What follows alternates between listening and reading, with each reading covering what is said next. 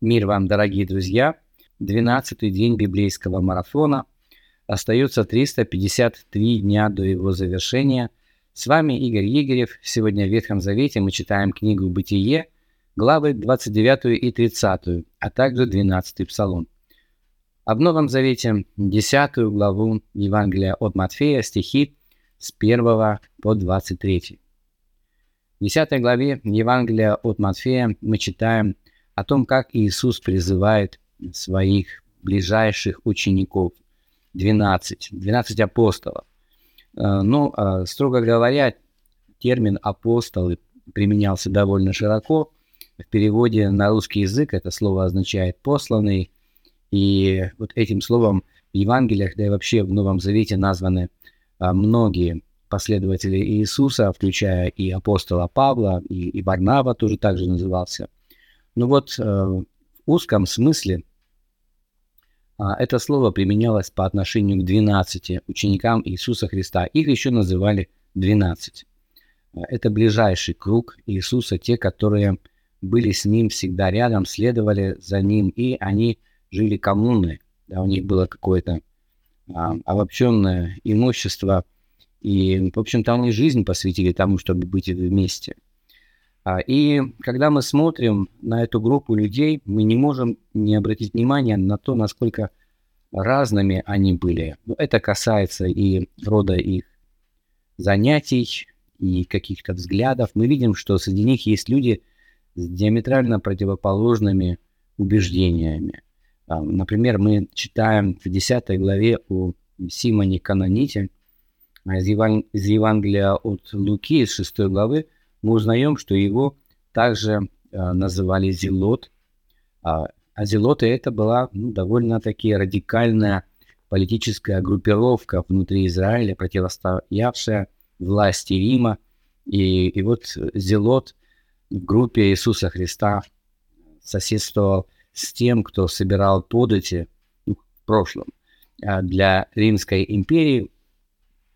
И что их объединяло, таких разных людей. Я уже не говорю о том, что и какой-то род занятий у них был разный, как я уже упоминал, и темперамент у них был разный, но тем не менее они э, составляли какое-то одно целое, а, и они становились едиными по мере того, как следовали за Иисусом Христом, учились у Него. Да, конечно, среди них был а, предатель, Иуда во всех списках, апостолов он называется последним, и везде есть оговорка, что это именно тот, который предал Иисуса Христа. Есть много разных вопросов. Знал ли Иисус заранее, э, что Иуда так поступит или нет?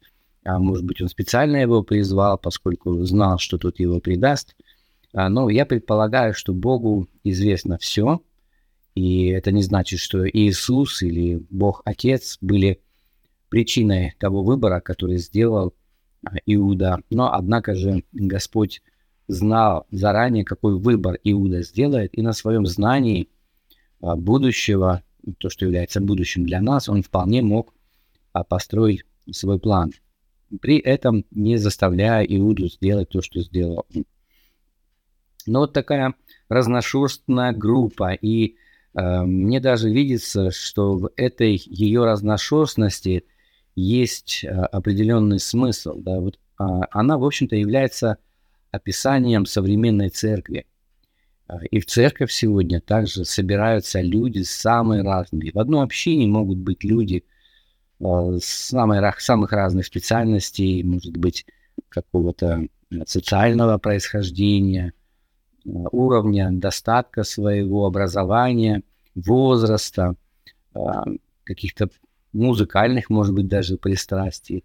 А, но, тем не менее, они вместе следуют за Иисусом. И вот то, насколько они разные, на самом деле является для церкви полезным, поскольку вот эта э, разность, она создает некое многообразие внутри церкви. Люди разные, с разными наклонностями и талантами могут проявлять себя по-разному и служить Господу по-разному. И взаимно дополнять друг друга при условии, что они следуют за одним Господом Иисусом Христом.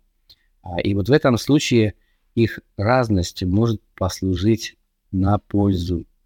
Единство в многообразии. Есть, есть такая, такое известное высказывание, и когда мы смотрим на церковь, мы видим многообразие и единство. Апостол Павел, кстати, обращается к этой теме в 12 главе первого послания к Коринфянам, сравнивая тело Иисуса Христа его церковь с человеческим телом, которое состоит из разных членов, очень не похожих ну, друг на друга, но в этом-то, собственно, и суть.